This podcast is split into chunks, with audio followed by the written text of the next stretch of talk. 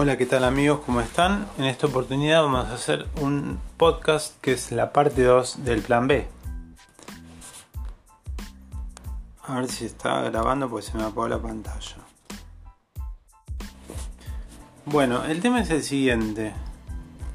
A veces estamos en determinadas situaciones, conflictos familiares, eh, situaciones de la vida en las cuales eh, en este caso la pandemia nos deja tiempos de reflexión, tiempos de pensamiento en los cuales eh, lo que podemos hacer es pensar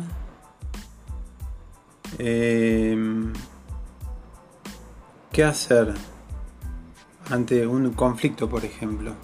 Se plantea un conflicto, conflicto familiar, y siempre tiene la misma salida. Entonces a veces hay que buscar un plan B, que es un plan alternativo. Un plan, un plan alternativo que es, es algo diferente. Es no caer en el círculo, por ejemplo, de gente tóxica.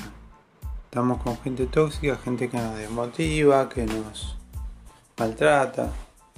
Pueden ser familia o no.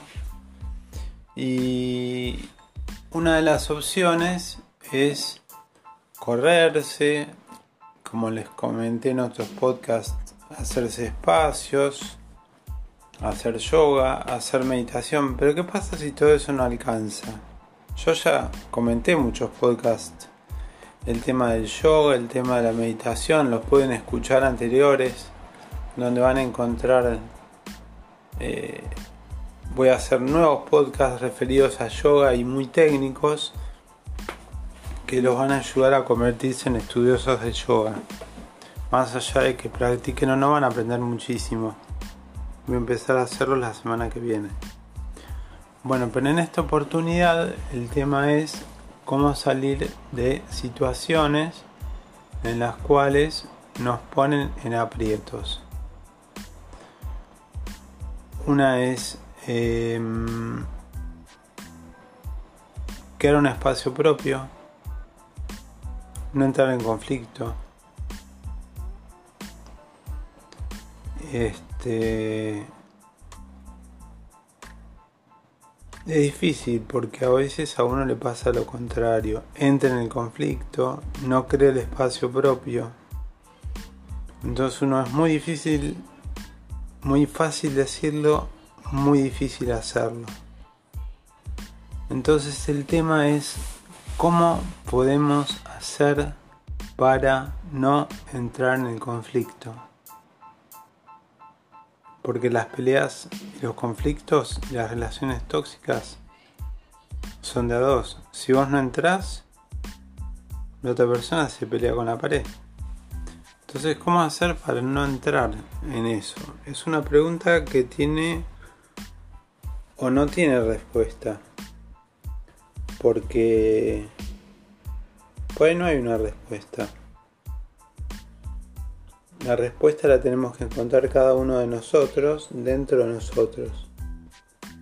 Entonces, lo importante es darse cuenta primero.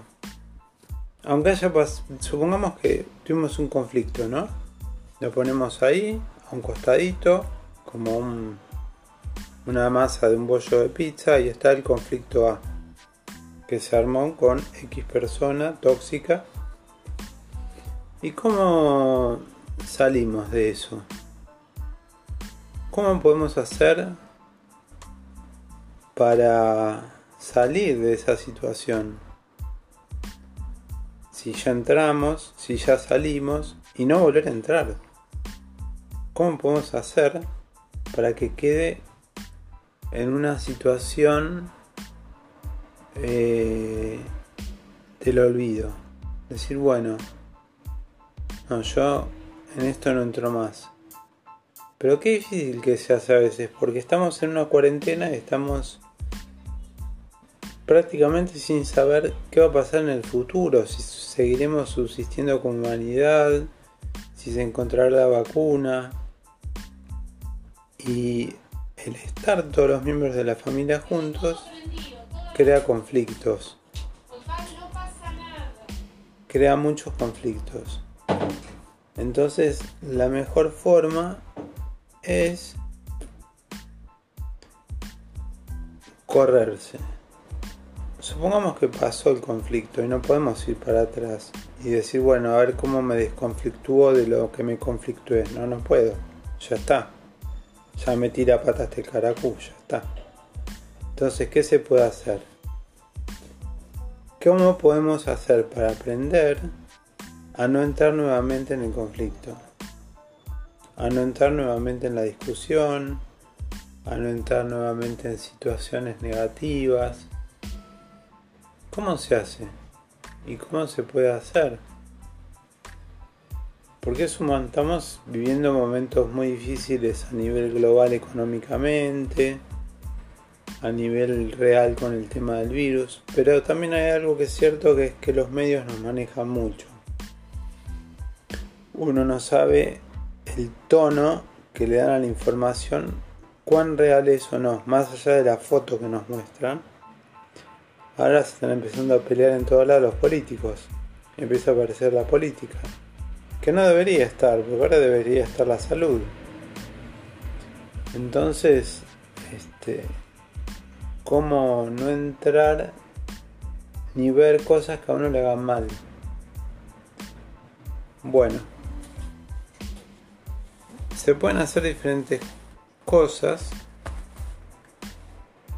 para poder evitar caer en situaciones conflictivas. La primera es, más allá de lo que haya pasado, es darnos cuenta Em, la segunda es cómo hacer para no entrar en el conflicto. Porque a veces entramos y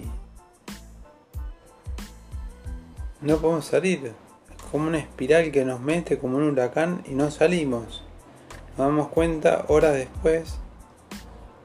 Yo por ejemplo tuve una situación, me quedé dormido, me desperté a la tarde y me puse a ver una película, me distendí un poco y después pienso y digo, bueno, ¿y cómo tendría que haber hecho yo para no entrar en conflicto? Es una pregunta que tiene mil respuestas. Mil respuestas. Y también una pregunta que tiene mil preguntas. Porque así como nos preguntamos qué fácil es no entrar, qué fácil es salir o no salir.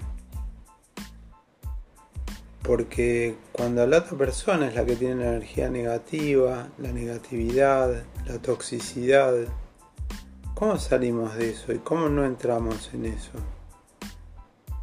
Bueno, les dejo la pregunta picando para el próximo podcast. Y los próximos podcasts, síganme que van a ser de yoga. Les vuelvo a recordar, en este tiempo de pandemia, practiquen meditación. Elena Malova, Marina Buedo, Brenda Medina, excelentes youtubers, donde van a encontrar meditaciones y prácticas de yoga.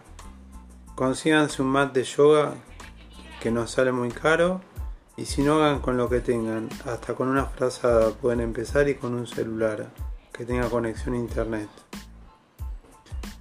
Eh, bueno, los dejo con esta información y los dejo con un interrogante. Muchas gracias.